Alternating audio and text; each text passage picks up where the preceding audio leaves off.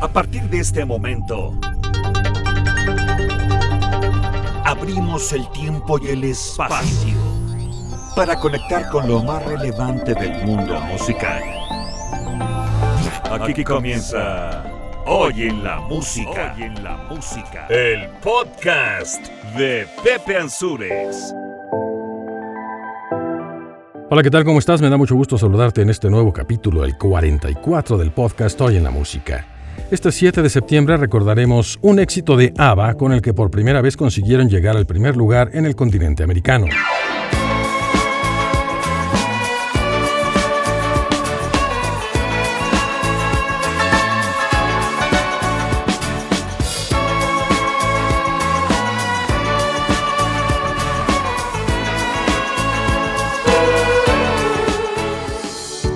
En 1985, la nueva versión de Dancing in the Street se colocó en el primer lugar interpretada por David Bowie y Mick Jagger de una forma por demás espectacular para ese momento.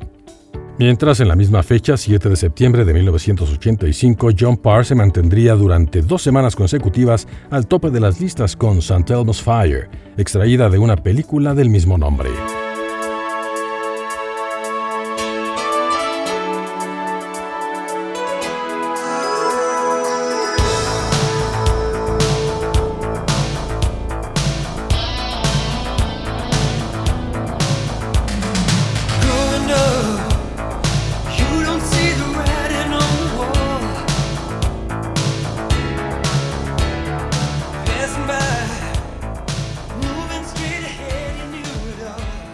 Para el 96, Michael Jackson inauguró en Praga lo que sería su tercera gira mundial como solista y cinco años después, en el 2001, la misma fecha, en la celebración de 30 aniversario de su carrera como cantante, también se reunió con los Jackson Five, sus hermanos, en el escenario luego de 11 años de no presentarse en los Estados Unidos.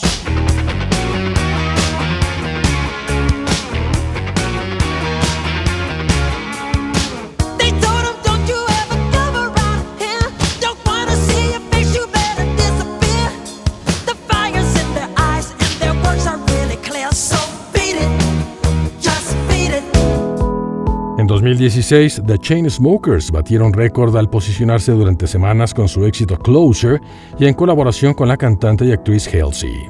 En el último bloque de este capítulo recordaremos a las personas nacidas en 7 de septiembre. Ellos son la aclamada cantante norteamericana Gloria Gaynor.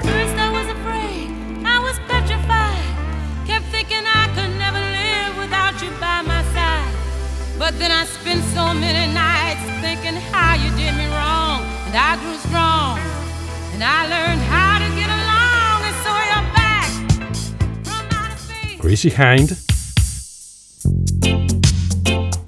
Diane Warren y el DJ productor holandés Fede Legrand.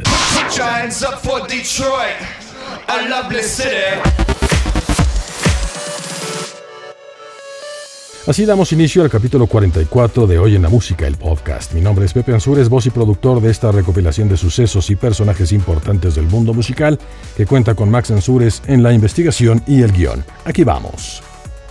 El 7 de septiembre de 1976, el grupo ABBA logró ponerse por primera vez en el número uno de las listas americanas con su sencillo Dancing Queen. Pero a pesar de ser la primera vez en este continente al ocupar dicho puesto, fue la tercera ocasión en territorio europeo que lograron llegar a la cima. La canción estuvo en primer lugar por más de 14 semanas en más de 12 países alrededor del planeta. Esto se llama Dancing Queen.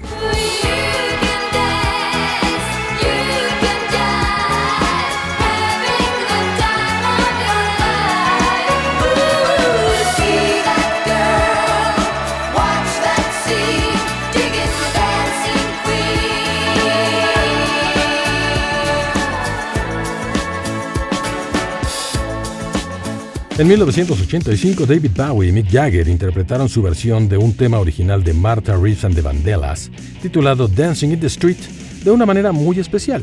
Durante el famoso concierto Live Aid, se pretendía que Mick Jagger interpretara en vivo su parte del dueto tocando en el estadio JFK en Filadelfia, mientras que Bowie se presentaba en el estadio Wembley de Londres.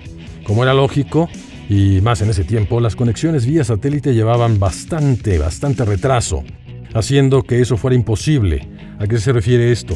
No podían cantar si la transmisión uno veía al otro con un retraso de al menos medio o un segundo. Imagínate, jamás hubieran podido entrar en ritmo. Para evitar este problema, los organizadores y productores de la transmisión de aquel Live Aid decidieron grabarlo previamente y así fue como se transmitió. Aquí están Mick Jagger y David Bowie con esto que se llama Dancing in the Street.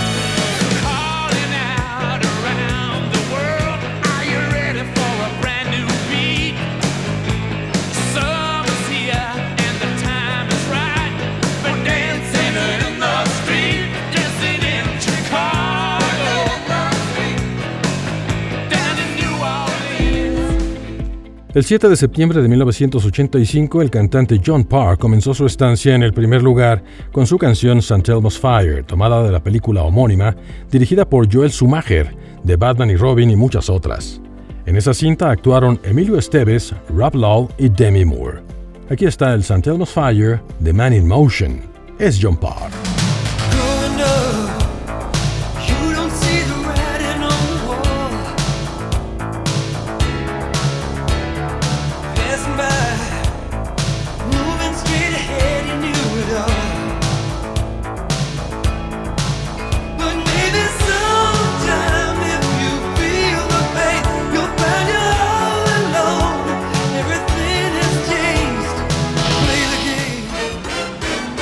El 7 de septiembre de 1996, Michael Jackson inauguró lo que sería su tercera gira mundial como solista en el Parque Letna de Praga, en la República Checa. El tour consistió en una serie de 82 conciertos alrededor del mundo y aproximadamente asistieron un total de 4.5 millones de personas, rompiendo el récord que tenía previamente también él con el Bad Tour.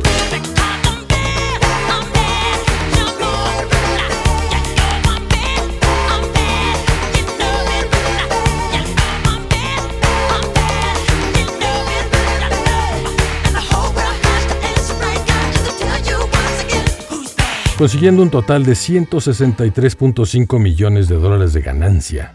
Imagínate, un poquito de dinero. Además, como dato curioso, en la misma fecha, pero del 2001, exactamente cinco años después, Michael se reunió con los Jackson 5 para presentarse en el Madison Square Garden, festejando el 30 aniversario de su carrera. Esto sucedió luego de 11 años de no presentarse en su país natal y que contó con la participación, además de sus hermanos, con Eminem, Whitney Houston, Gladys Knight, Britney Spears y Destiny's Child. Aquí recordamos algo de aquella noche en el Madison. Ellos son los Jackson 5 junto a su hermano Michael Jackson.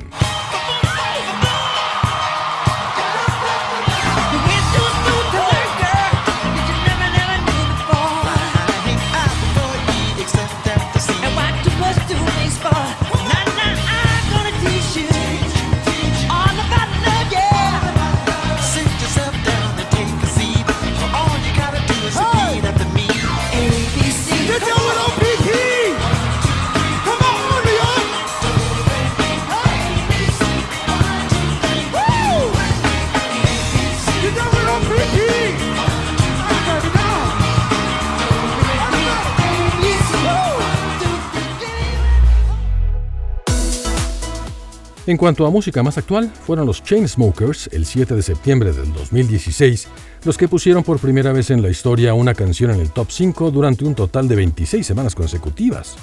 Posteriormente ocuparía el segundo lugar en la historia por permanecer 32 semanas en total. Este éxito, en colaboración con la cantante, actriz y activista Halsey, permaneció como la más escuchada en al menos 10 países en aquel año del 2016. Aquí están los Chainsmokers con su Closer.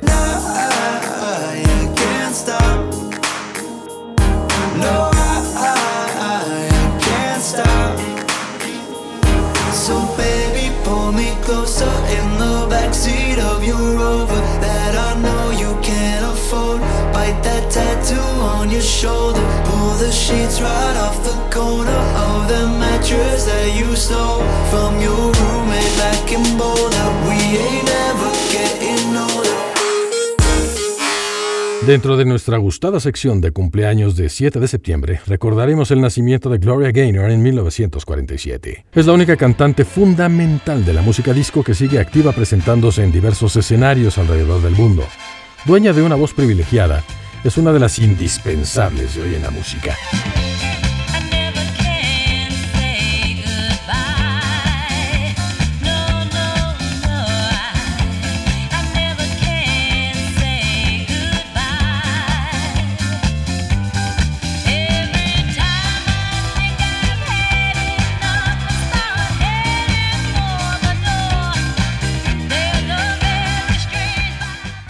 Carrera incluye varios éxitos de primer lugar que aparecen en los playlists de gente de tres generaciones, incluso los más jóvenes también la conocen. Aquí la recordamos con su original, que tiene tan solo en Spotify más de 197 millones de reproducciones. Seguro la vas a reconocer de inmediato, esto es I Will Survive, Gloria Gaynor.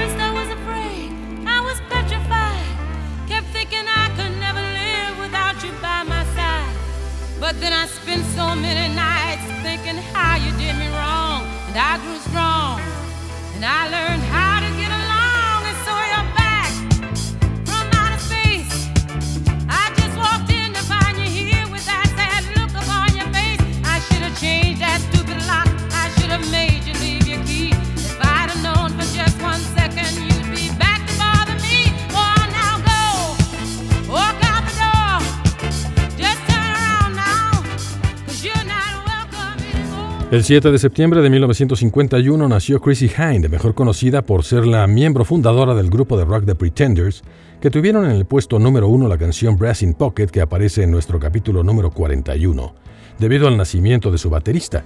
Lo que habíamos dicho ya en varias ocasiones de que muchos grupos tienen esa peculiaridad. La gente convive, se relaciona, trabaja con otros cuyos cumpleaños están muy cerca el uno del otro y si no, revisa tu historia y te vas a dar cuenta que a ti también te sucede. Aquí, este fue otro ejemplo.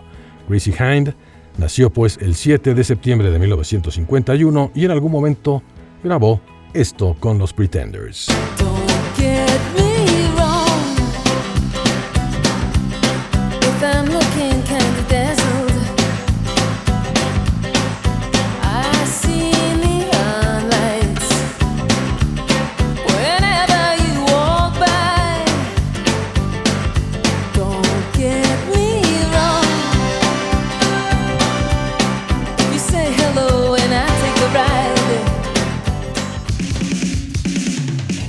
En 1956 nació en Los Ángeles, California, la compositora Diane Warren. A lo largo de su carrera ha escrito más de 80 éxitos que han llegado al top 20 de las listas, entre los que se destacan, por ejemplo, I Don't Wanna Miss a Thing de Aerosmith. I could stay awake just to hear you breathing. Watch you smile while you are sleeping, while you're far away.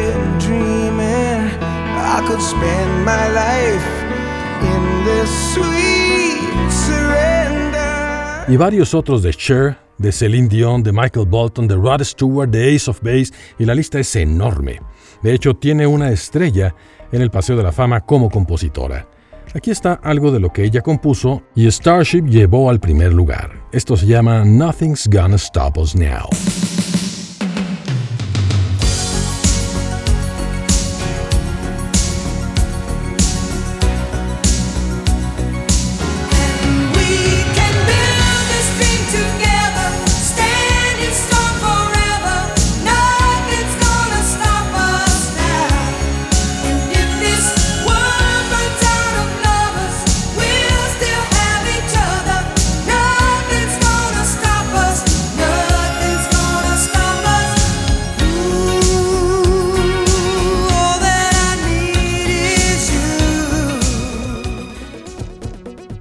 Como dato curioso, dentro del pop en español existe una canción compuesta por Nacho Cano que aparece en el álbum titulado Aidalay del grupo Mecano, que hace referencia específica a esta fecha y que no quiero dejar de lado.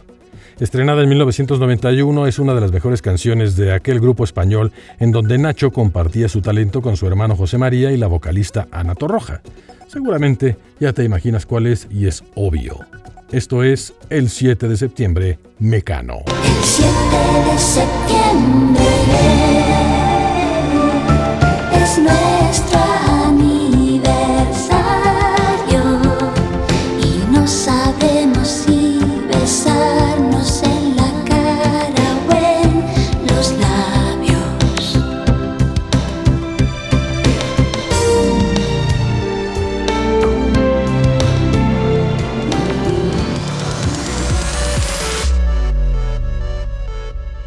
Ya por último, el 7 de septiembre de 1977 nació el DJ y productor Fede Legrand en Utrecht, Holanda. Actualmente ocupa la posición número 30 de la DJ Mag y se dio a conocer al mundo en 2006 con su éxito Put Your Hands Up for Detroit, un clásico de la música electrónica que seguro recuerdas. Put your hands up for Detroit, a lovely city.